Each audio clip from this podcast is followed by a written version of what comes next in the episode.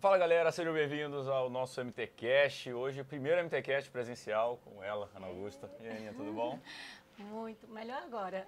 tá lá, aqui. Puxando o saco pra eu pegar leve com ela no podcast. preciso- Como não puxar saco do mundo tri, né? Todo mundo lá em Petrolina Juazeiro é dois por isso aqui. Bom, galera, antes de começar o papo aqui, falar rapidinho dos patrocinadores. Então, temos a Tri Design, que está trazendo tudo da Orca para o Brasil. Bananinha Santa Lídia, que já é parceira nossa aí desde agosto. A Wion, que acabou de entrar aqui em outubro com a gente, está aqui a garrafinha. Todos esses descontos eu vou deixar, tem desconto do Mundo Tri nos três parceiros, vou deixar aqui na descrição do episódio. Temos também a Cafeinarme, também é patrocinadora da Aninha. E a Um, que também é patrocinadora da Aninha. Então, estamos gigante. Achamos time, time junto. Exato. E todos esses cupons também estão lá no MT Desconto, vocês podem ver no destaque do nosso Instagram ah, e também no nosso site. Aninha, vamos começar do que a gente está fazendo, do lugar que a gente está, né? Estamos aqui em Kona, estamos diretamente aqui do Havaí. O que, que foi quinta-feira? Caiu a ficha já ou não? turbilhão de emoções, né? A ficha, até ontem, conversando com o João, falei, é, é estranho, né? Quando as pessoas falam, ah, campeão mundial, não sei o quê. Mas a verdade é que esse lugar aqui, realmente, só as pessoas podem ter uma dimensão. Mas para ter certeza da, da energia, da magia dessa ilha, né, dos moradores, dos, dos comerciantes, desde o, o chefe maior aqui do executivo, do envolvimento e da doação, né, em prol do esporte, da prova, né, e do respeito e acolhimento com o atleta é um é algo assim realmente muito forte. Aninha, você veio de, bom, falar do teu 2022, né? Ironman Brasil, campeã geral, é, um dia espetacular para você também. E aí você veio, com uma, veio aqui para Kona, uma lesão no meio do caminho. Como é que foi todo esse teu ciclo para cá? É, eu, antes de mais nada, assim, eu sempre gosto de, de falar assim que é, vim para Kona, né? Na verdade, eu digo que me dedicando muito, uma coisa, eu, eu falo que eu não gosto muito de prova, eu gosto de treinar. E eu, eu gosto da minha rotina, eu gosto das pessoas que eu convivo, né? Que são os meninos ali da Trivale, dos treinos. E eu deposito todas as minhas energias, assim, sempre em fazer o meu melhor, né? Eu não tenho essa, eu, eu digo assim, eu não tenho essa autoconfiança, essa, essa confiança mesmo de chegar e dizer, ó, eu vou para uma prova para ganhar. Eu respeito quem tem, mas eu não tenho. Por isso que eu nunca falei, por isso que eu não falo, por isso que eu nem penso, nem gasto minha energia pensando. E realmente assim, eu acho que eu me perdi um pouco porque o esporte para mim sempre teve uma visão muito de ressignificar a minha vida e a de quem eu pudesse. Então, depois do Ironman Brasil, né, eu também assim não não achava que eu fosse capaz de fazer o que eu fiz e, e foi feito. Eu estava, digamos que no auge da minha corrida. E eu emendei um ciclo no outro, né? Terminou o Ironman Brasil, eu já me envolvi ali com uma triatlo Mãe Malvada, que é a prova que eu faço, o triatlo. Esse ano teve recorde de inscrições e tal, muita gente para dar atenção. E aí comecei o ciclo pro Ironman aqui para para Kona.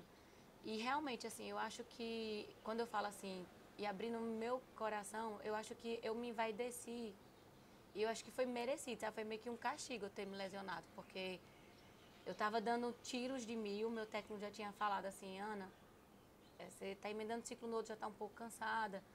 Então não vai fazer esses, esses tiros de mil, fica no seu limiar. E esse negócio da gente querer dar tiro com gente mais forte para puxar aí, eu, sem querer ficar para trás, sabe? Isso não era da, da minha essência, assim. Eu, não, eu sempre fui muito de respeitar meus, né, minhas zonas e tal. Enfim, aí me machuquei. Aí me abalou um pouco, porque na hora que eu distendi foi dia 24 de agosto. A dor foi muito grande. Porque eu senti como se fosse uh, o estiramento é rasgado, né? Então a dor foi tão grande que eu comecei a, a suar, ficar muito tonta. Aí eu comecei a chorar, pedir para os meninos ligar para João. O João estava no hospital. E me socorreu, né? Eu fui pro, pro hospital, eu fiz ressonância e tal. Então eles queriam que eu ficasse tipo 30 dias parado. Aí eu falei com o meu técnico, eu falei, não, eu quero ficar uns, mais ou menos uns 12 dias, por favor, porque eu sei que isso vai me abalar emocionalmente, como abala qualquer atleta, né? É tipo tirar doce da boca de criança. E aí, eu sei que depois desses 12 dias, a dor não passava. Então, assim, eu também optei muito de compartilhar, sabe? O meu processo de, de, de lesão até Kona, porque às vezes a gente está acostumado a mostrar sempre as coisas boas, né? Só as coisas boas. E as pessoas têm que, que entender também que para tudo que você se propõe ou algum objetivo na vida, requer muito assim, é dedicação, é fraqueza. E nós somos seres humanos que temos que nos permitir fraquejar, né? Porque senão não seríamos humanos. E eu acho que foi uma boa estratégia, porque eu ter voltado depois dos 12 dias, mesmo com assim, com dor, eu sabia que não ia é, não era aquela dor, a lesão que iria me levar a uma fratura, né? Então, eu não, não seria irresponsável esse ponto. Mas tinha duas opções, né? Que o meu técnico, conversando com o meu técnico, eu parava a corrida para ver o que saía no dia e tentar correr sem dor, ou eu ia tentar ali administrar a dor. E eu falei para ele que eu preferia conhecer a dor, tá me familiarizando com ela a cada treino, tentando encontrar uma forma de, de levá-la, do que não correr. Porque não correr, eu acho que isso ia, eu não ia ter a força mental. Uhum. Então eu comecei aumentando o volume ali, faltando um mês para a prova, 5 quilômetros, depois foi para 10, 15 e o máximo foi quando eu cheguei aqui, faltando 10 dias, que eu fiz um de 25. Mas todos os treinos de corrida era assim, eu corria e caminhava, sabe? Porque a dor apertava, eu caminhava um pouco, alongava, voltava. E eu acho que foi, foi uma decisão assertiva, porque quando eu desci para correr aqui, já falando da prova, né? Eu já corri no primeiro pisada que eu dei no pé, eu já senti ela. Então, é, como eu também corri com tênis que a mola tinha estourado, então começou a doer em outros locais. Eu falei, oh, não sei o que é está doendo mais. Então, vamos, vai ser resistência aqui. Qual foi a lesão? Lesão foi no isquio tibial ah. e no piriforme. Tá. Agora, o do piriforme, a, ela, a recuperação foi rápida. A do isquio eu não recuperei, né? E hum. agora acabei de, de acabar com ela. E a prova em si, como é que foi ali no... Pois é, a, a prova, eu, eu botei muito isso, né? Aprendi, não me vai descer. Então, eu agradeço muito, assim, é, em especial aqui na, na prova, para essa prova, três pessoas, sabe? É, eu não vinha dez dias antes para cá, 15, quase 15 dias antes. Então, Marcelinho e Vidigal, eles tinham uhum. alugado uma casa, falou, mãe, venha, me chamou de mãe, mãe, venha para cá, você pode ficar aqui com a gente. Falei, vou tentar antecipar a passagem. Antecipei, eles me acolheram. Era quem me ajudou muito aqui, mostrar, sabe, percurso de corrida, uhum. percurso de bike. E uma terceira pessoa muito especial para mim, assim, que eu tô com a gratidão, assim, muito grande, é José Graça, que é aquele cara que acolhe todo mundo. E Graça me levou para fazer os 170 quilômetros aqui. E para mim foi justamente, eu terminei a prova, Aí ele, é só fazer isso que a gente treinou. Eu falei, eu não sou nem louca. Se eu fizer o que eu treinei aqui com você, eu não corro nem 100 metros. que a gente fez um pedal muito forte. Só que eu falei, pronto, agora eu sei até onde eu posso ir. Uhum. Então foi muito bom ter feito esse pedal, porque foi o que eu fiz, né? Eu nadei tentando pegar uma boa esteira e saiu dentro do meu programado. O pedal, a ida, eu fiz muito que Graça falou. Quando tiver fácil, deixe se sentir que está bem. E eu ia ali numa potência mais comedida e eu falei, a prova só vai começar para mim quando eu voltar de Ravi. Uhum. Quando eu voltar de Ravi, eu vou, né, colocar o, o que é o, o meu pedal característico. E aí, só que na ida para Ravi, mesmo sendo muito comedida, eu, eu saí da água em 28 eu, eu sabia que eu não estava vendo mais mulheres na minha frente, eu estava vendo mais as prós e realmente acho que quando eu desci da bike, acho que tinha umas três na minha frente, só que eu também não sabia uhum. se elas eram pró ou não. Mas a minha volta foi uma volta muito solitária, porque eu voltei praticamente só, depois eu não consegui mais encontrar com, com ninguém no pedal, só as prós que estavam bem lá na frente. E foi onde eu realmente, a minha, a minha volta foi mais forte do que a ida. E uhum. eu acho que isso me preservou, porque eu eu tive mais assim, né? É, segurança de, não, eu tô bem aqui na bike, eu vou, tô confiante que eu vou correr. E aí comecei a correr, mas foi muito bom assim, porque eu acho que mais do que aquela força física que a gente tem, é a força mental, sabe? É, de dizer assim, eu tô sentindo dor, só que a dor não é mais novidade para mim, sabe? Eu, eu, quando ela veio, eu, eu falei, eu já tô acostumada. Então vou abraçar ela e a parte que eu achei muito difícil da corrida, que foi totalmente diferente do que as pessoas falavam, que era no Energy Lab, na volta, foi a ida. Porque eu achei os postos de atrações muito longe e eu botei na minha cabeça que nesses 42 quilômetros eu não poderia descer para correr pensando que eu tenho 42 para correr. Eu fiquei colocando pequenas metas. Uhum. A minha meta era sempre correr até o próximo posto. E no próximo posto eu me hidratava. Digo, agora a próxima meta é o próximo posto. Só que aqui dentro foi ok, mas quando eu cheguei para ir na Queen Cape Energy Lab, esse posto estava muito distante. eu falei, meu Deus, não chega nesse Energy Lab, esses postos não é só dois quilômetros e meio. Aí eu, lá eu, eu digo que é onde o sapato vai apertando. Mas eu, sabe, eu lutei muito para não caminhar, só caminhava em todos os postos, que eu estava vendo até os profissionais caminhando, quem sou eu para não caminhar. Caminhava, me hidratava muito é, muito feliz. Eu vinha até as pessoas. Eu sempre gosto de correr incentivando as pessoas, mas aqui eu fui muito mais incentivada, porque como eu vinha com muita dor, eu ia muito focada, né? Eu corri muito concentrada. E foi assim, né? Eu a volta faltava força, mas não me falta fé. Eu digo assim que a gente precisa ter algo na vida que é algo que o nosso grande ídolo nos ensinou, que é Ayrton Senna, né? Seja você de qual classe social for, qualquer status que você tenha na vida, condição, todos nós temos que ter muita força e coragem, mas acima de tudo a gente tem que ter muita fé. Porque quando falta força, eu não tenho dúvida nenhuma que é a fé que te faz ir. E foi isso. Eu corri também com Nossa Senhora Aparecida, não quero deixar de falar, pedindo a todo momento intercessão, como se fosse uma mãe ali me ajudando como eu corri com ela no Ironman Brasil, é, é algo meu, muito particular. E, e quando a gente sai, acho que você, você bem sabe disso, que a gente sai daqui, as pessoas, quem não conhece, a gente sai daqui do centrinho assim, onde está concentrada aqui a torcida, no quilômetro 10 para 12, que a gente entra na Quinquay, então você não encontra mais praticamente ninguém é muito soli é uma, é. são praticamente 30 quilômetros muito solitários, né? Muito solitários, porque os 12 quilômetros que a gente tem na saída aqui é com todo mundo lhe incentivando e tal.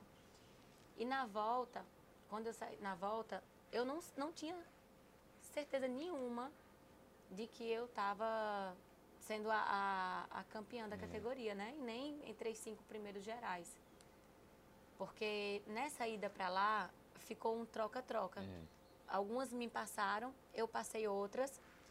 E eu não sei que, qual o número que era da minha categoria, porque eu não me atentei antes procurar até que número era a categoria 35, 39. Eu nem sabia onde é que via isso, também nem fui atrás disso. Então eu não sabia se quem me passou era da categoria, não era. Só que eu lembro que quando eu tô, tem um vídeo que eu tô descendo, a Palane, que é faltando os dois quilômetros, aí Graça fala, você é campeã mundial, não sei o que. Eu, eu sou a campeã mundial.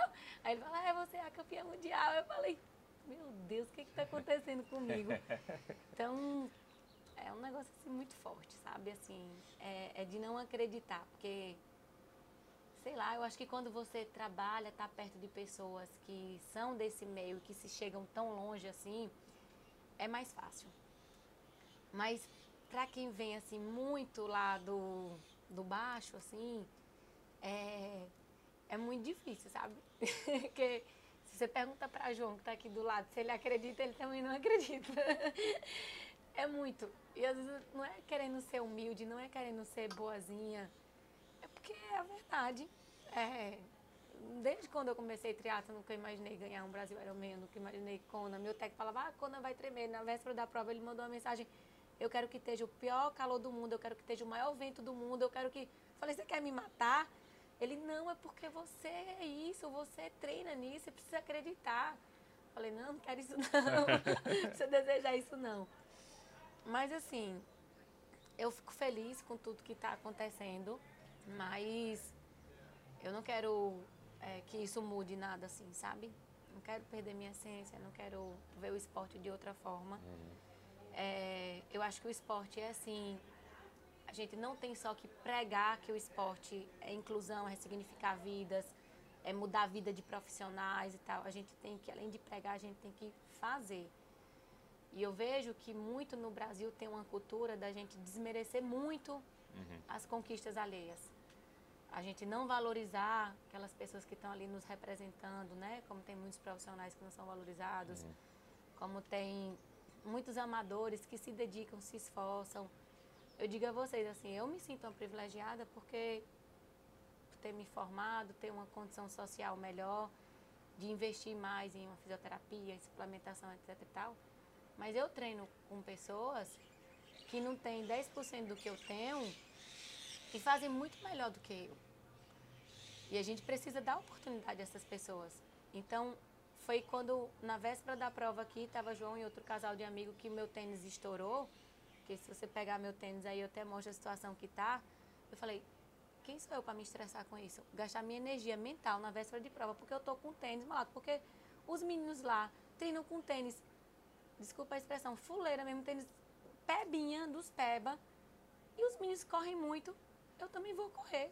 Seja que situação tá, se o tênis descolar o salto, eu vou correr descalço. Mas eu não vou me estressar assim com isso, sabe? É bom correr com, com tênis o melhor possível, claro, lhe dá um conforto, hum. articulação, tudo, mas se não tem, faz com que tem. E eu vim com um propósito muito grande aqui para essa prova, que era comemorar a conquista de chegar aqui. Entende? Então, tem algo que eu digo assim, que tudo que você fala assim, né, e você é, se propõe, é, você tem que falar, você tem que desejar, mas eu acho que você não pode subestimar. Eu treino no calor, treino no sertão, mas eu não acho que eu tenho que chegar antes de uma prova e dizer que eu, ah, Kona para mim vai ser fichinha.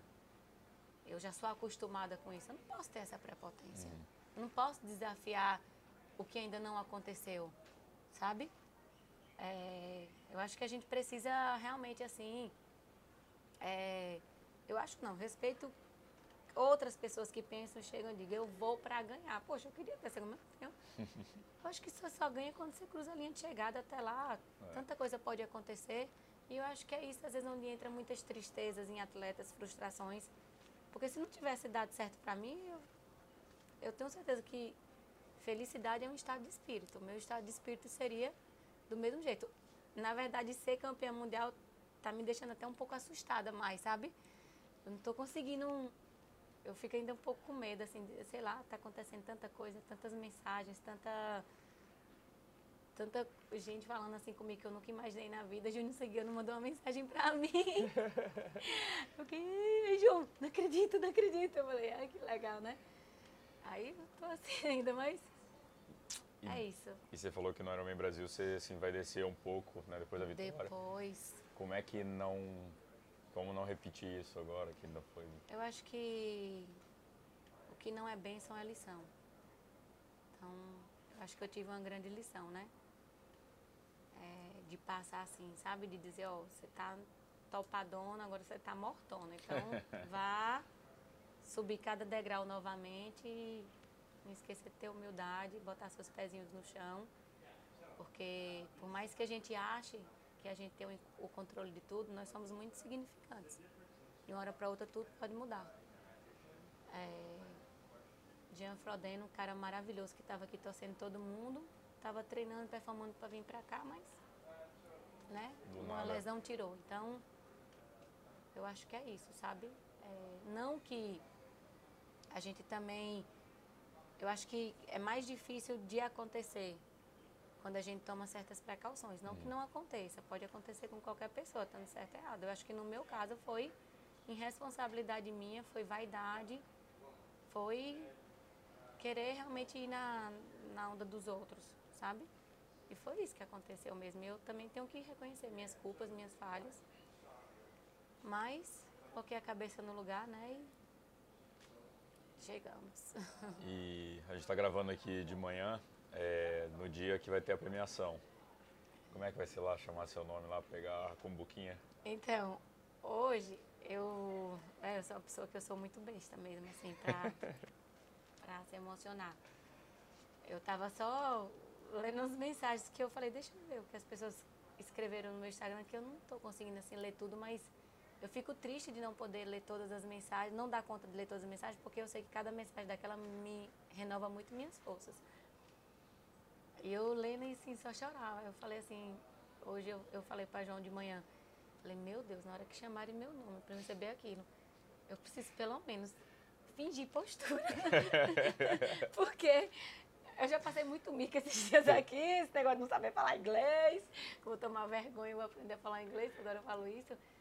Mas sei lá, eu acho que vai ser difícil segurar a emoção, porque é forte, né? Assim, é mais forte ainda por tudo que eu passei, sabe? Porque é, todo mundo tem suas glórias, suas dores. E por trás de cada linha de chegada, a gente não tem que desmerecer ninguém que cruza uma linha de chegada dessa, independente de tempo. Porque, assim, é, é a pessoa ser muito resiliente. E ela abdicou de muita coisa para estar tá aqui. Não importa, sabe quem, todos nós passamos por abdicações para estar tá aqui. Não existe não passar por abdicação por estar tá aqui. E, assim, eu faço muito um, um como se fosse uma resposta assim, porque eu carrego também muitas culpas, sabe? Culpa se eu não estou negligenciando como mãe, culpa se, se meus filhos realmente vão ter orgulho da mãe, tá? É. Que foda. Eu. Esse último ciclo, assim, pra Cuna aqui foi. Era tipo tropa de elite, sabe? Pede pra desistir, pede pra desistir. A gente fiquei muito sem apoio, assim, de das crianças de noite, às vezes, eu não tinha, tinha que trabalhar. Hoje de manhã eu recebi uma mensagem, ei, último prazo amanhã para defesa. Eu falei, hoje é minha premiação, mas tudo bem, eu vou terminar essa defesa prévia. E eu ia treinar de noite assim, tinha pedal, digamos, duas horas e meia, três horas. Eu fazia tipo umas caminhas no carro, sabe? Eu colocava os bichinhos lá, totalmente sem conforto nenhum. E uma das cenas, né, João? Clarinha botou o rostinho para fora do carro e Mamãe, para bike, para bike, faz meu gagal. É. Eu, pô, é, eu tô sacrificando meus filhos para estar tá, estar tá cumprindo uma planilha, sabe? Uhum. E às vezes a gente se sente culpada mesmo, sabendo que pode ser que eles também sintam muito orgulho, né? Clarinha mandou uma mensagem muito feliz para mim. Mamãe, você é muito forte, você foi campeã, não sei o quê. É. Mas não é só para eles terem orgulho uhum. da mãe por ser campeã. Eu quero que eles tenham orgulho é pela força ali do dia a dia, sabe? A gente não pode se apegar a título. Até porque o título passa muito rápido, né? A vitória do Ironman Brasil foi muito rápida. Isso passa muito rápido. É muito efêmero. É igual tristeza, dor. Quando eu estou sentindo muita dor, passando por algum problema muito pessoal, falei, vai passar. Tudo passa, né? Assim como nossas grandes conquistas. Mas é isso. Eu acho que são, que não é bênção, é lição. Boa, gosto, gostei dessa frase. E ontem eu estava na, na coletiva de imprensa dos atletas profissionais, o Sebastian Kinley estava lá e o Gustav Iden, campeão lá. E o Iden citou uma frase do próprio Sebastian Kinley, que ele, ele, ele chegou na, na, na coletiva todo trajado ainda, com, com os negócios de campeão, de tudo. Campeão. Aí ele falou, eu tô assim porque o Seb me ensinou que eu vou ter muito mais derrotas do que vitória como atleta profissional. Então, para eu aproveitar minhas vitórias melhor. E estou aqui, estou trajado, vou ficar com o dia inteiro. Né? Porque daqui a pouco tem outra prova e já mudou de novo, eu já não sou mais o campeão dessa prova, que eu, a próxima prova que eu vou competir. Então, é, um, é um, ensinamento válido. É, assim. Eu nunca vi alguém ser campeão ad eterno, né? É. Provas e provas. Inclusive, assim, é um agradecimento para mulheres que abriram caminhos né, para a gente chegar até aqui. Uhum. Né? As que sempre me inspiraram muito. Cissa Carvalho, Luciana Haddad, né, e a própria lenda do teatro, que, né, que ela ganhou aqui como profissional várias vezes, né? A...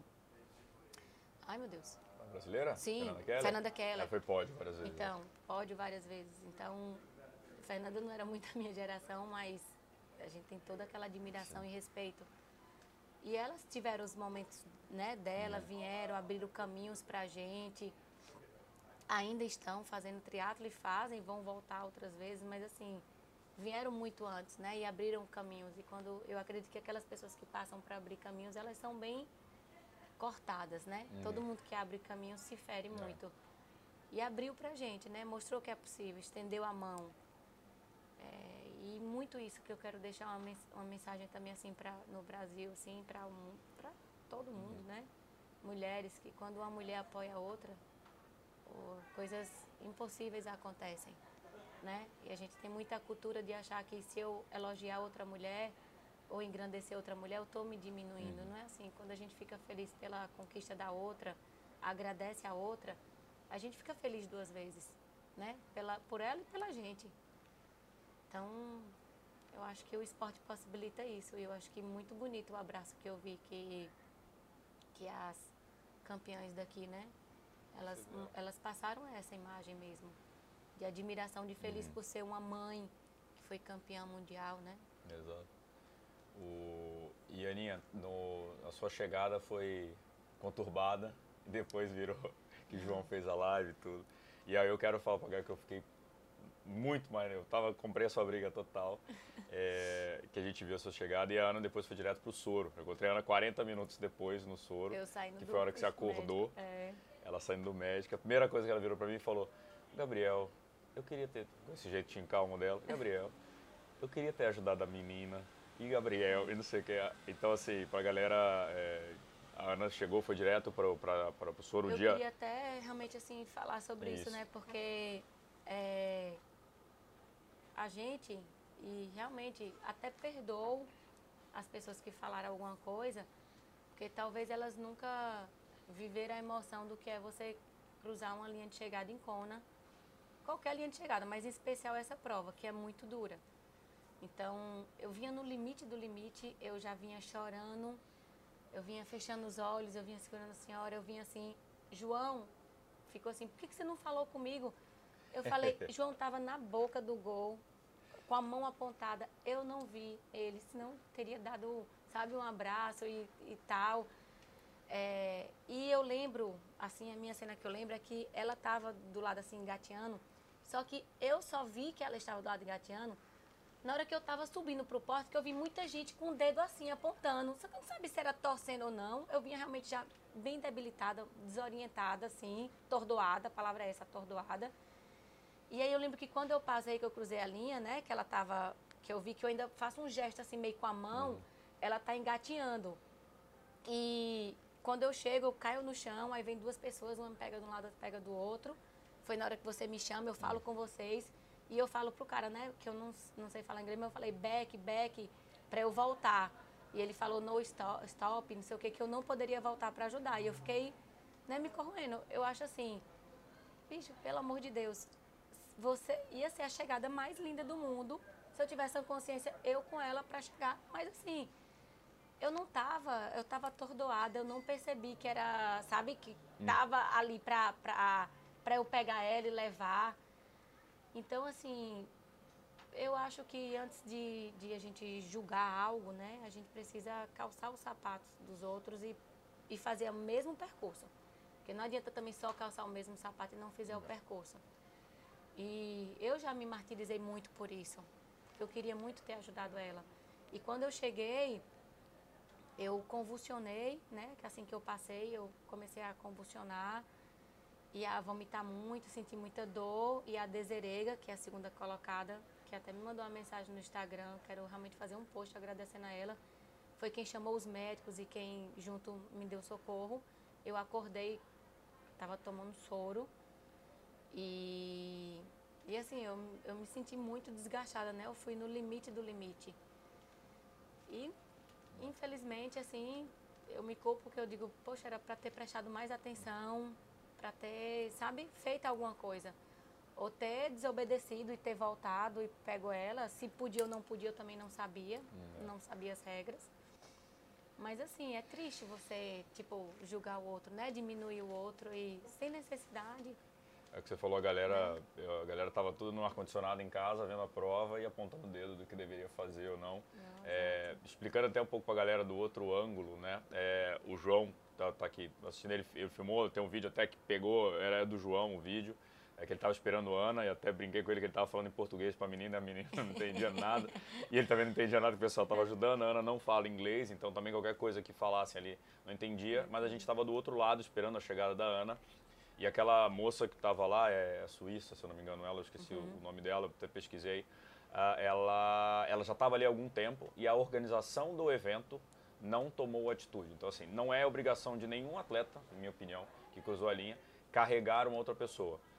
Óbvio, se você vê que a pessoa está em necessidade, você pode parar e fazer? Pode. Agora, cobrar que você faça isso numa chegada de prova, aquele monte de luz, aquele monte de gente berrando, aquele negócio é, é insano. Você sendo campeão mundial, tudo aquilo que está acontecendo, é, é no mínimo desumano você apontar dedo do que deveria fazer, estando em casa, ali, tranquilo, podendo rever uma cena sem estar no calor da emoção é, do momento. Mas, assim, a própria organização demorou muito a agir, porque se encostasse na atleta, a atleta seria um DNF, ela não terminaria a prova, porque ela, hum. ela não teria, ela tem que cruzar sozinha.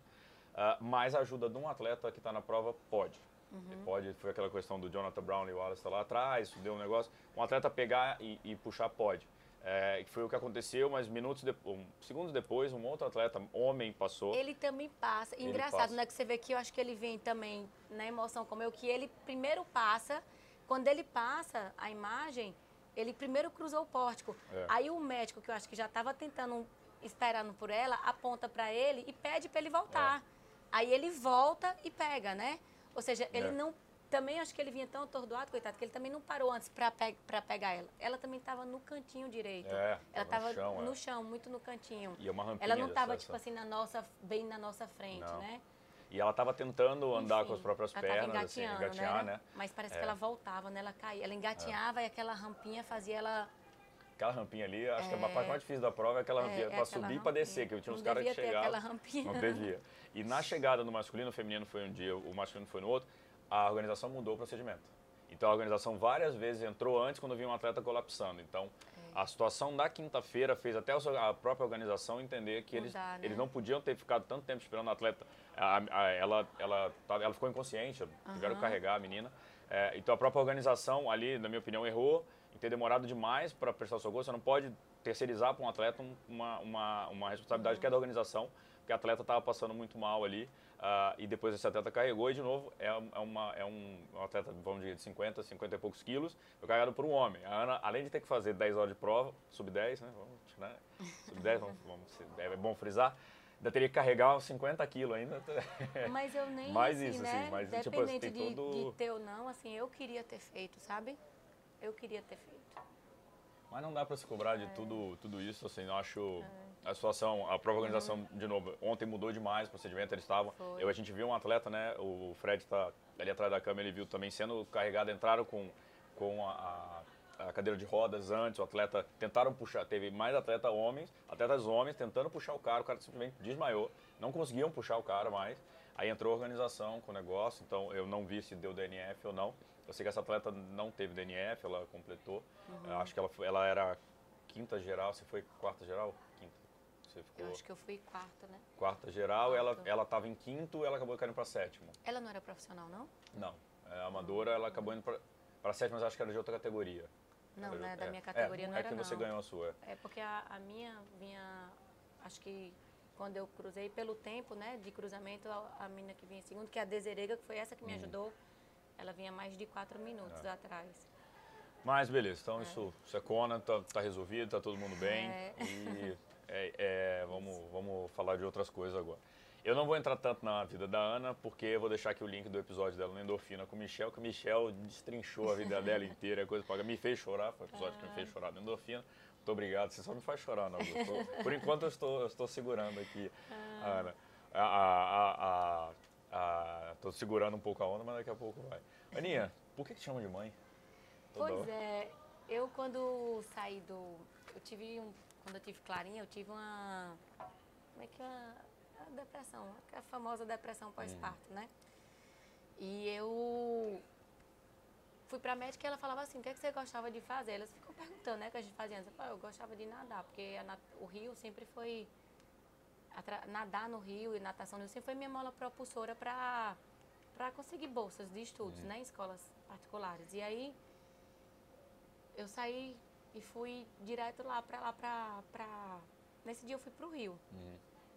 E aí eu sempre, sempre é de costume lá no Rio São Francisco, ali, os meninos ficarem nadando lá no rio. E aí eu lembro que foi mais ou menos assim, eu estava lá, eu cheguei no, na beira do rio, eles estavam terminando uma natação, aí eu perguntei que, que, como é que eles nadavam aqui, quais, quais eram os dias que nadavam, e foi o Patrick que veio falar comigo. E aí o Patrick pegou logo meu WhatsApp e meio que ficou já um grudezinho. Aí eu contei um pouco pra ele, queria voltar e tal, que já nadava. Aí pronto, aí no outro dia eu sei que ele de bicicleta já foi na minha casa. Vamos nadar, vamos nadar. Aí começou assim, eu comecei a nadar ali no rio. Eram uns, oito a nove meninos. Eu mais, mais dez, eu acho. Eu mais dez no início. E a gente começou a treinar junto. Eles começaram a me ajudar muito.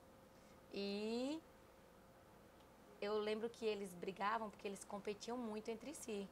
E eu começava a dizer para eles, não, vocês têm que competir com os de fora, a gente tem que se ajudar aqui, os, os daqui. Tanto que o nome da equipe era Trivale, Triatletas do Vale do São Francisco. Uhum. E aí a gente, ninguém tinha planilha nada, era tipo assim, tudo na, na doida, né? O que um fazia, o outro fazia.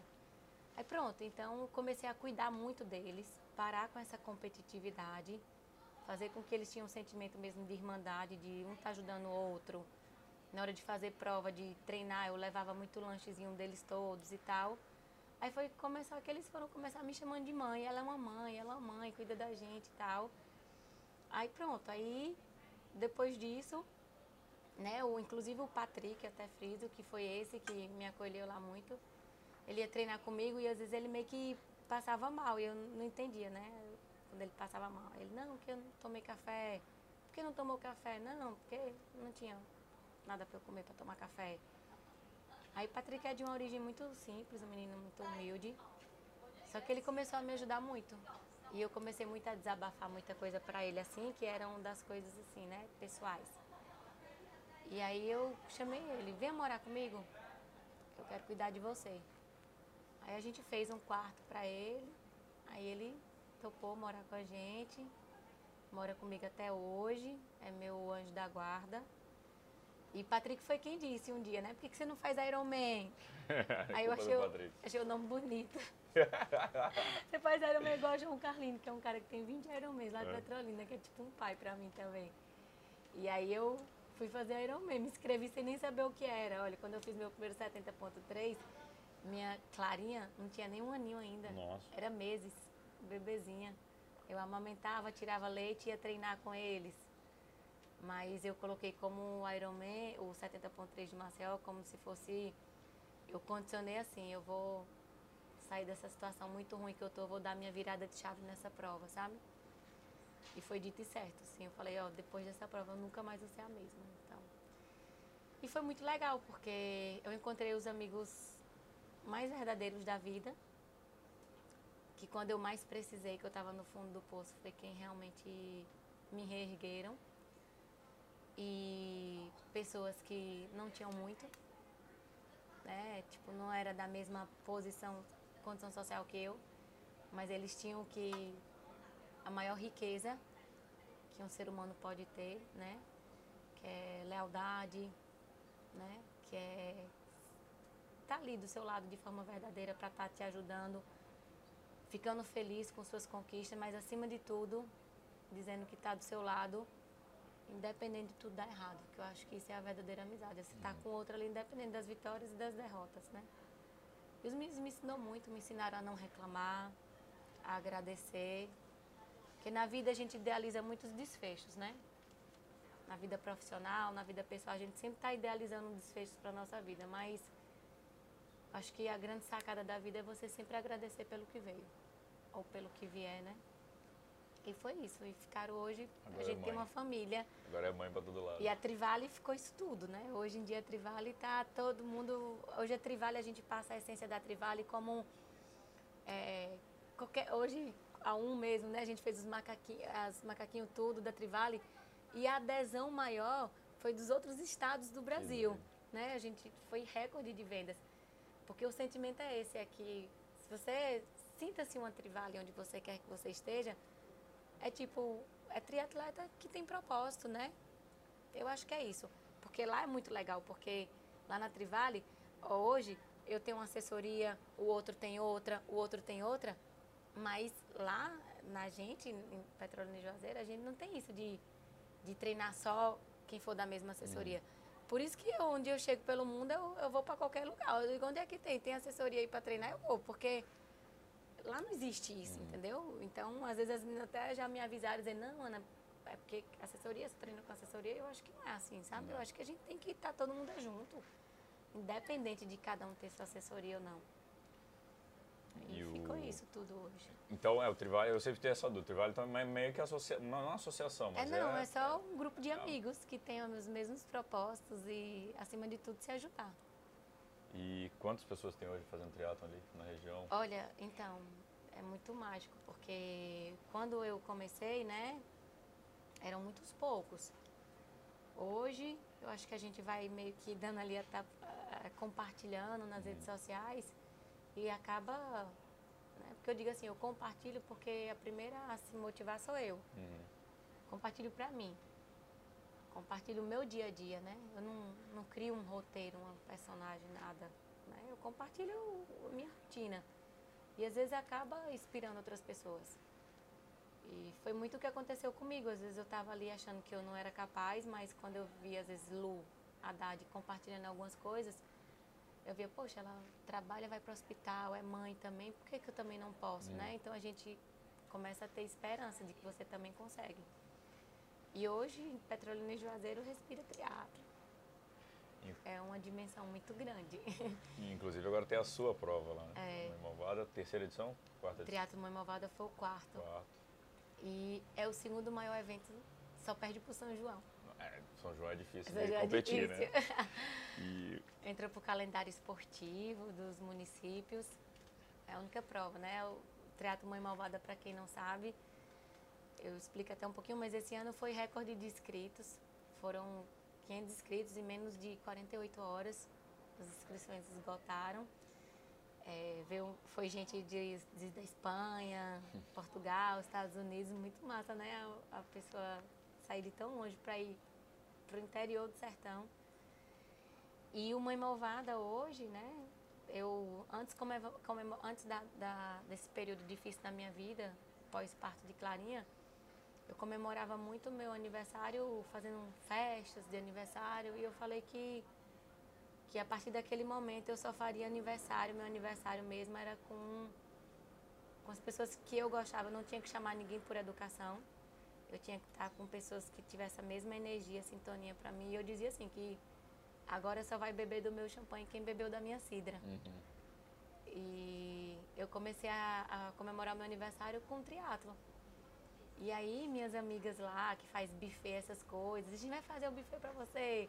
Aí começou Jaqueline Maia a fazer o buffet assim pra mim, do primeiro. Hum. Aí o negócio pegou, no primeiro já deu 100 pessoas. Eu falei, meu Deus do céu, muita gente apareceu, porque eu abri espaço para revezamento, iniciante só. Aí no segundo a Federação Baiana já quis colocar pelo Campeonato Baiano. E aí o negócio foi tomando uma dimensão muito grande, que vieram muitos atletas do Brasil inteiro. E aí, é, esse, esse ano foi válido pelo campeonato baiano e pernambucano de triatlo ano passado e esse ano já é o segundo ano, que é válido pelos dois campeonatos, válido pelo campeonato, com pontuação inclusive para ir para, é, se eu não me engano, é o brasileiro ou é o mundial, uhum. Quem classifica, né? E é uma prova linda que, onde esse ano teve mais mulheres inscritas do que homens. Raríssimo isso. Inverteu a ordem natural das coisas. Que legal. É, tem o, a categoria sprint, que eu falo que é festivo, então eu permito que os iniciantes nadem com a boia deles. E tem o olímpico, que realmente é pontuando pelo campeonato, então tem que obedecer todas as regras né, da Confederação Brasileira de Triatlo. E é uma prova que, que é muito linda, porque a largada é de uma balsa do Exército, no meio do rio. Então a gente já sobe para a largada, todo mundo no barco, num sentimento muito de confraternização. Vai tocando uma DJ. Aí depois você pega a bike na Bahia, que é Juazeiro, e você termina a prova em Pernambuco, que é em Petrolina. E você cruza o estado, né, pela ponte. E às vezes as pessoas pensam que o, que o Rio São Francisco é uma água escura, mas lá não, lá é onde a gente nada, o rio é muito transparente, então você nada, você vê o fundo, sabe assim? Nossa. Ele é bem clarinho, um verde, um verde muito claro. E eu também não imaginava, e o Triatlo Mãe Malvada hoje, né, pelo, pelas mídias, foi eleito pelo terceiro ano consecutivo o triatlo mais bonito do Brasil. E é lindo mesmo. Eu faço, eu falo que o triatlo, ele, o Mãe Malvada, ele, ele tem uma finalidade de, de incluir as pessoas no esporte e, acima de tudo, não tem finalidade lucrativa, né, o triatlo. É, às vezes os patrocinadores querem, né, vêm para patrocinar, eu falo, não, eu quero que você, eu quero colocar o melhor kit. Eu quero realmente, assim, eu quero Tipo, eu vendo o kit daqui, a bolsa daqui, eu falei, meu sonho é botar numa malvada uma bolsa dessa. Uhum. Que o patrocinador vem patrocinar para eu falei, não, eu quero que você pague a nota fiscal do fornecedor da bolsa. E aí eu fico fazendo esse jogo de malabarismo, né, com os patrocinadores, porque eu quero que o atleta seja o protagonista, que tudo uhum. de melhor seja para eles. Então, a chegada é um banquete, assim, sabe? Parece um casamento, é um buffet mesmo. Que é para o atleta se sentir, assim, valorizado, reconhecido. Eu faço prova, né? Uhum. Então, é isso. É a minha contrapartida, é o que eu quero retribuir para o esporte. Ano que vem aumenta o número de inscritos ou não? Então, ano que vem eu vou ver se eu consigo abrir aí para 800. Nossa. se eu dou conta de colocar 800 esse ano, foi passou de 500 um pouquinho. É. Eu vou ver lá se a gente consegue colocar umas 800 pessoas. Oh, e, e, vou te falar que tem muito organizador, organizador de prova que sofreu esse ano para botar 200, 300 pessoas em prova, porque as inscrições é. estavam todo mundo muita inscrição pendurada, né, da uhum. pandemia. E você falar que os caras, inscrição de 500 pessoas esgotou em 48 horas, horas. É, é, o sonho, é o sonho de todos os organizadores de prova, para ser sincero, é. assim. E como é que é organizar a prova? Então, eu, eu vou te dizer que, tipo, ano passado, a gente sempre vai aprendendo a cada prova, né? Esse ano não, esse ano eu deleguei assim, sabe? Eu botei uma equipe responsável só pelo ciclismo, outra equipe responsável só pela natação, é, uma empresa mais ágil, especializada de cronometragem. E o fato é que, por mais que eu tenha delegado, eu, eu participo desde a montagem dali do pórtico uhum. até a entrega de kit, até eu gosto de me envolver no processo. E esse ano eu tive a glória de ainda poder participar da prova. E eu competi também na prova tive, como eu deleguei, então pude dormir na noite anterior e é muito mágico você participar da prova que, você, que é o seu aniversário, assim. E é isso, assim, é, eu respeito muito cada organizador e eu acho que antes da gente é, criticar ou falar de qualquer prova, né, a gente precisa muito se colocar muito no lugar do outro, porque todo mundo quer entregar o melhor, mas tem muitas coisas que, que fogem do hum. nosso controle, né, muitos imprevistos. Mas eu tenho certeza que qualquer pessoa que se dispõe a organizar uma prova, ela sempre tem a melhor intenção. Eu não consigo ver maldade, sabe? E eu acho que a pessoa está ali para fomentar o esporte, para se dispôs a, a, uhum. fazer aquilo dali. Eu acho que a gente precisa. É, por isso que eu digo assim, eu acho que o Mãe Malvada, eu queria que todo mundo tomasse posse dessa prova, como se fosse sua. Uhum. Se você participa do Mãe Malvada, assim, eu tome posse que é sua, zele, cuide né? Vamos abraçar. Eu, eu tive muito esse sentimento aqui, que a ilha toda, aqui em Kona, abraça o Ironman. É. Os comerciantes colocam faixas no, no, né? em todas as lojas. Os é, voluntários, né? Os voluntários. Eu, eu falei, o cara falou que pediu demissão para poder vir ser voluntário que o, no, Ironman, no Ironman aqui. Então, é meio que tipo assim, vamos todo mundo unir forças e manter, né? Essa prova, essa cultura. Isso hum. é muito legal. Não, eu acho outra coisa legal quando você está falando né, de organizador de prova, foi Kleber, né, da uhum. Federação uhum. da FEBATRI, que organizou também o Campeonato Brasileiro, e o Kleber, é, a gente conversando depois, não deu muito certo lá, teve alguns problemas com as autarquias lá, não liberaram tudo uhum. que estava contratado, enfim, é, da intenção pô, maravilhosa, o Kleber é um cara sensacional também, tive o prazer de conhecê-lo.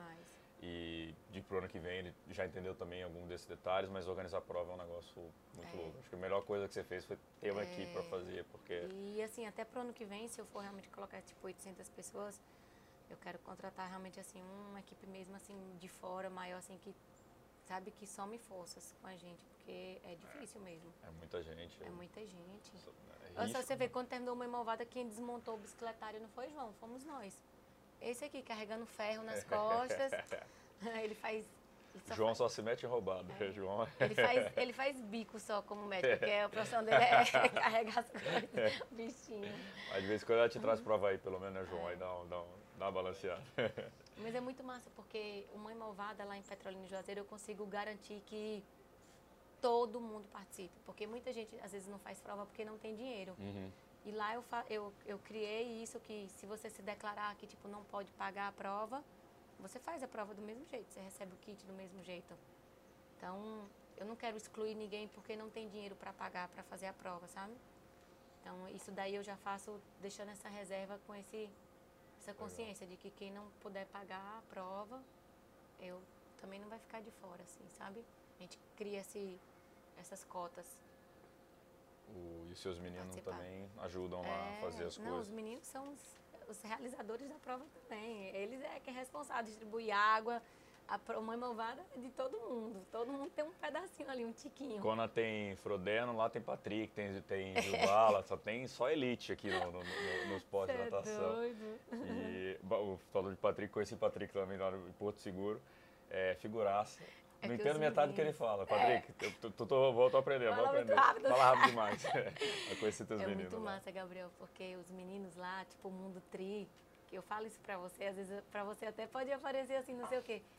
Mas a primeira vez que eu apareci com você no Mundo Tri, menina, esses meninos pareciam que tinham comemorado alguma coisa. Mãe, você tá no Mundo Tri, o Teatro Mãe Malvada saiu no Mundo Tri, não sei o quê. Porque, tipo, o Mundo Tri é a referência, né, do triatlo, assim, da gente, assim, do Brasil e tal. E a gente tem que estar sempre, né, valorizando vocês para que vocês se sintam é, renovados em continuar. Uhum. E é muito legal, porque os meninos são fãs mesmo, assim, os meninos admiram demais. Né? Os outros foto. atletas que estão aqui também, É. eu tirei uma foto com o Belarmino, todo mundo fica feliz. Porque os meninos admiram, né? Os que estão lá distante, assim. A gente, eu admiro demais. É, Ah, e- e é estar muito perto legal. de vocês é muito, assim, é muito gratificante, sabe? Não, mas pra gente também, porque a gente, eu fico muito atrás do computador. É. Então quando eu olho e vejo as pessoas, as pessoas falam, Ô, você não sei o que, vamos tirar foto e tal. Eu falo, É. caraca, tipo, massa, tá né? chegando, tipo, eu tirei É. foto com o Gilbar, mandamos foto pra vocês lá. Eu falei, que doideira, cara. Tipo, eu tô em São Paulo. e no. Ironman Brasil, o, no sertanejo lá onde Nossa. pararam, travou a live, não Causaram foi? na live, causaram aqui também na live. Tá brincando, uma guerra apareceu, apareceu todo mundo, a galera, Engraçado. a, a torcida, a torcida da Ana, é um negócio, negócio bizarro. E outra coisa que eu acho muito interessante do Mal Malvada, que aconteceu também durante a transmissão do Porto Seguro, o pessoal, não, que tem que trazer a prova pro, pra Floripa, que o pessoal aqui organiza melhor. Falei, cara, tem organizador bom de prova em todo o Brasil. É, depois o Kleber explicou tudo o que aconteceu e tudo. É, e eu acho que é importante mesmo é tirar do sul, é, espalhar o Brasil. Olha, olha o que está fazendo no Nordeste. Então, tipo, tem público no Nordeste. A gente, olha o tamanho do nosso país, a gente pode fazer triatlo em tanto, tantos Exato. lugares no, no país. É, e tem mais é que tem muito, muito mais prova ali no Nordeste para crescer. E é porque, assim, muita gente ainda não descobriu que onde eu moro é o paraíso do triatlo. Eu sei, quase perdi meu namorado por causa disso. quer, quer, quer morar a É o paraíso do triatlo, porque... E assim, e lá a gente aprende muito a, a, a desenvolver, assim, uma, uma força, eu não falo nem performance, porque eu acho que isso é mais para profissional, mas a gente aprende a, a, a desenvolver essa força, porque lá é muito vento, né? Lá é muito sol, lá tem a correnteza do rio. Então, eu, eu, eu já viajei, tive, graças a Deus, o privilégio de, de viajar para provas em vários outros locais do mundo, né? Mas eu acho que, tipo assim, para mim o lugar mais parecido com esse daqui é realmente lá. É muito parecido, muito. Vários momentos assim, eu, eu, eu, eu pedalando, eu falei, eu tô em casa, eu tô em casa. Mas eu não posso subestimar, Não. né? Mesmo estando em casa, eu não posso subestimar. Aninha, uma das coisas que você falou, eu lembro muito quando você cruzou no Ironman Brasil, a gente estava fazendo a live e você falou, eu não sou merecedora, eu não sou merecedora, é, né, porque eu fiz, tipo, tava naquele, naquela emoção, aqui de novo, é, você também, ah, não sabia que eu podia fazer isso, é, você acha que isso, é, você já sabe que você pode fazer, você já fez, mas onde onde é que você vem isso, você acha que pode ser de estar ali no, sertão, no interior do sertão, de achar que o outro... é, pode mais e ter esse. Como é eu que... acho que, assim, eu, eu acho que eu tenho um, um, uma coisa, assim, de... Comigo, assim, de... Eu, eu tenho muito respeito, assim, sabe? Uhum. De, de nunca me colocar que eu posso ser melhor que ninguém. Eu não sei se isso é, um, é até é uma falha, uma... E também eu acho que é porque também, como eu comecei a cair no triatlo, não foi isso que eu me propus. Uhum. Muito embora todos nós queremos estar evoluindo e melhorando todos os dias.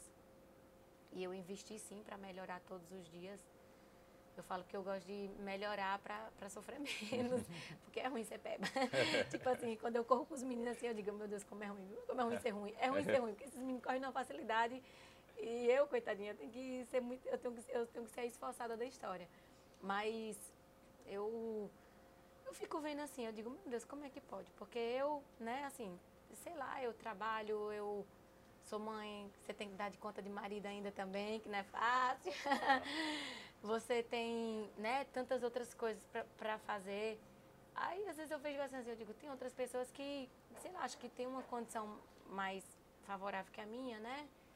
É, e, e eu fico achando que, tipo, não, tipo, ó, fique se conforme com o que você tem, assim, porque que já é muito, porque, velho, você ser campeão mundial, não sei o quê. Ah, eu não acho que eu era capaz, não. Você não Melhor acha que do você não é?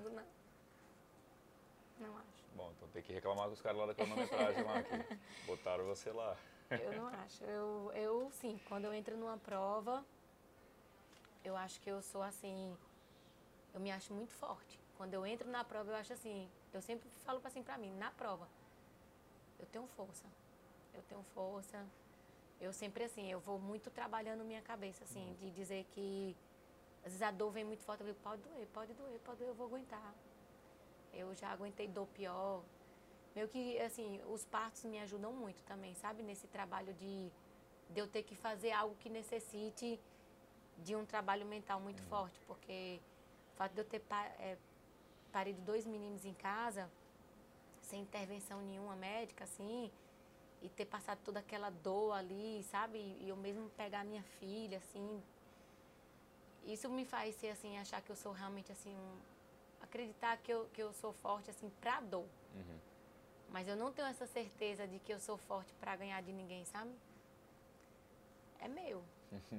Marina briga muito comigo. Não, você tem que acreditar que você pode. Eu falei, eu prefiro concentrar minhas energias em fazer a força e ter a força da prova, mas Que tá dando certo, eu né? concentrar minhas energias de que eu vou para uma prova e largar numa prova e eu vim aqui porque eu vou ser campeã e eu vou. Eu não tenho segurança para falar isso. não. Eu encontrei com a Ana na retirada de kit. A gente É. se encontrou, né? Um dia, ou no bike check-in. Falei, Ana, ela...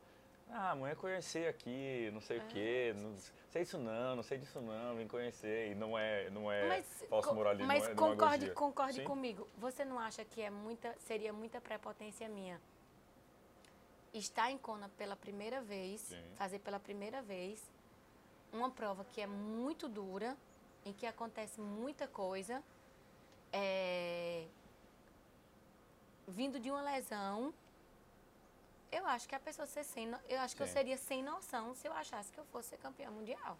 É, até pódio, né? O pódio mundial é, muita É, coisa. tá entendendo?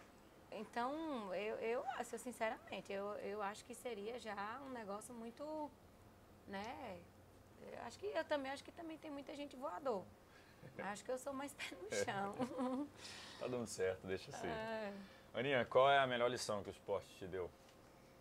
Olha, a melhor lição que o esporte me deu foi se colocar mais no lugar dos outros. E é muito bonito, e, eu e a gente escuta isso a vida inteira, né? Quando a gente ajuda o outro, a gente, isso volta, mas você só tem a certeza disso e ver que isso não é um clichê quando você coloca em prática. É, o esporte faz com que você proporcione, assim, é, um sentimento, assim, genuíno de que o melhor de tudo são, é você ter pessoas. Você ter pessoas na glória, na derrota, nas alegrias, nas tristezas. Tem uma frase sempre que eu digo assim, que é grande mesmo é aquele que conquista mais corações. Acho que essa é a, maior pessoa. Não adianta você ser um, um campeão é, e você não ser uma boa pessoa, porque o seu melhor, que é, digamos, você ser um excelente atleta, se perde. Uhum. Né? O seu melhor se perde. Então, eu acho que o esporte me ensina isso, a questão de, de você realmente olhar mais para o outro, se colocar mais no lugar do outro e saber que nós somos pequenos e nós precisamos sim uns dos outros. E vale a pena. Vale a pena ser bom. Ser bom é uma escolha infalível. E qual é o seu sonho hoje? Era assistir o show do Coldplay. Porque tem uma música de Coldplay que é o Summer... Oh, eu não sei oh. falar inglês, mas Something Just Like This, é assim? Something... É, é something, yeah. Just Like This, é. e essa música, é, se você perguntar, é a música da sua vida, é a música da minha vida. É a música que um dia eu queria, é, tipo, fazer um vídeo assim meu, assim, sabe assim? Amanhã na minha. Era a música que eu queria escutar amanhã, recebendo o título, assim, sabe? É. Porque é, é, a tradução da, da letra da música do Coldplay é muito forte, né? Que ele diz justamente isso. Que é a gente poder recorrer àquilo que nos faz feliz. E o esporte conseguiu muito resgatar algo em mim que é o empoderamento. Eu, eu digo que desde que eu comecei realmente assim o triatlo na minha vida, eu já tive, já faltou força, já faltou descontentamento, motivação, vontade de treinar. Mas só uma coisa que eu não perdi depois que eu aprendi com o esporte é o meu empoderamento, sabe? O meu empoderamento, assim. De. Eu não me acho assim, tipo. É, mais. Não me coloco num lugar mais de, de achar que, que, que eu não tenho condições de viver a vida, que a vida é boa e que a vida recomeça todos os dias. Uhum. Porque a vida recomeça todos os dias. Né? Não importa o que você era, o que você fez. A vida recomeça todos os dias. E aí eu tinha esse sonho de, de, de ir para um show do Coldplay, mas ele ficou doente. aí esse sonho vai ser adiado. Eu já sou muito realizada com hum. tudo que eu tenho, sabe? Eu acho que a gente não precisa de muito, não, é, para viver. É, por isso que eu sempre falo assim para João, que é melhor a gente ter qualidade de vida do que estar tá nessa ganância de estar tá ali, sabe? É, correndo atrás de bens materiais, acúmulos materiais. Eu acho que é muito mais. tem muito mais sabor, propósito quando a gente tem o que a gente tem, que não nos falta, e a gente consegue partilhar isso com alguém e fazer a diferença na vida de alguém.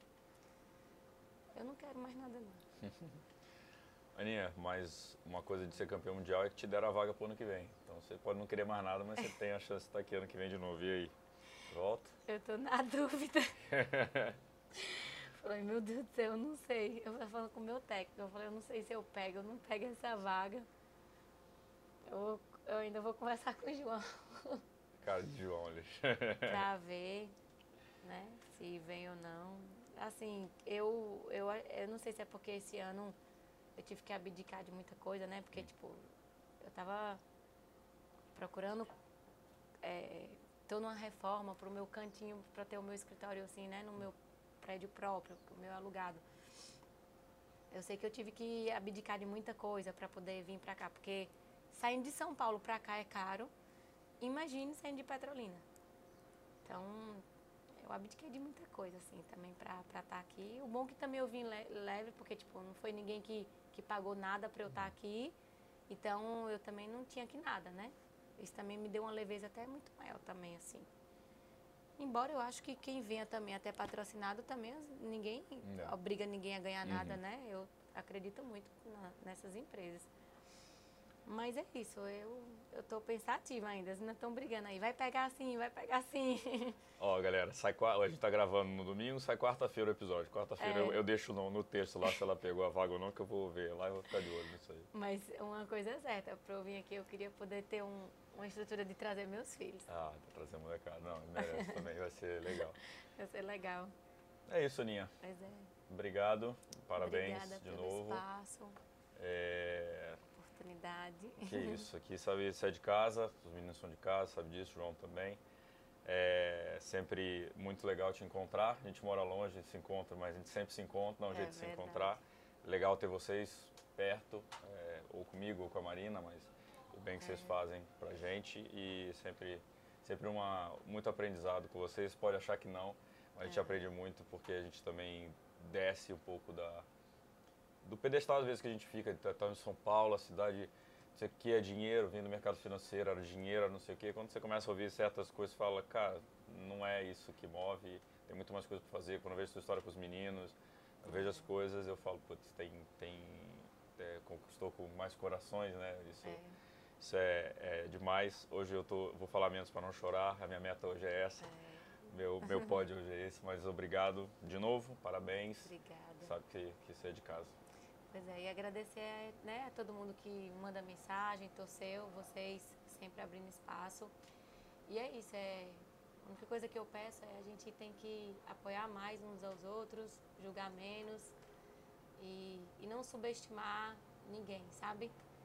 Porque tem muitas pessoas que, como eu quero até deixar assim, eu- você fala, um ídolo, se você me perguntasse, eu sempre digo que o meu ídolo é Gil Bala. E é um cara que me ensina muito e que todas as corridas assim, sabe? Eu tinha 30 quilômetros só para encerrar. Ele não tinha isso. E Gil ia correr 30 quilômetros comigo só pra, pra me puxar, sabe? Então eu sou uma felizarda de ter essas pessoas. E, e ele é um cara que ele Gil não tem quase nada. Mas ele tem tudo ao mesmo tempo. Então é isso. Eu acho que fica essa minha mensagem, né? No Brasil, às vezes, a gente tem que estar fazendo as coisas provando que a gente é inocente. Totalmente o contrário, né? Tem gente que prova que não é culpado. Às vezes, a gente, no Brasil, tem que estar provando que é inocente. Então, deveria mudar essa chave. Apoiar mais e julgar menos. É isso aí, galera. Ana Augusta, campeã no Ironman Brasil, agora campeã mundial. Mostra a medalhinha pro pessoal aí. Depois a gente vai botar a foto da cumbuca dela, que ela vai pegar hoje à noite a cumbuca de campeã mundial. Obrigada a todo mundo que Tchau. Obrigado. Obrigada.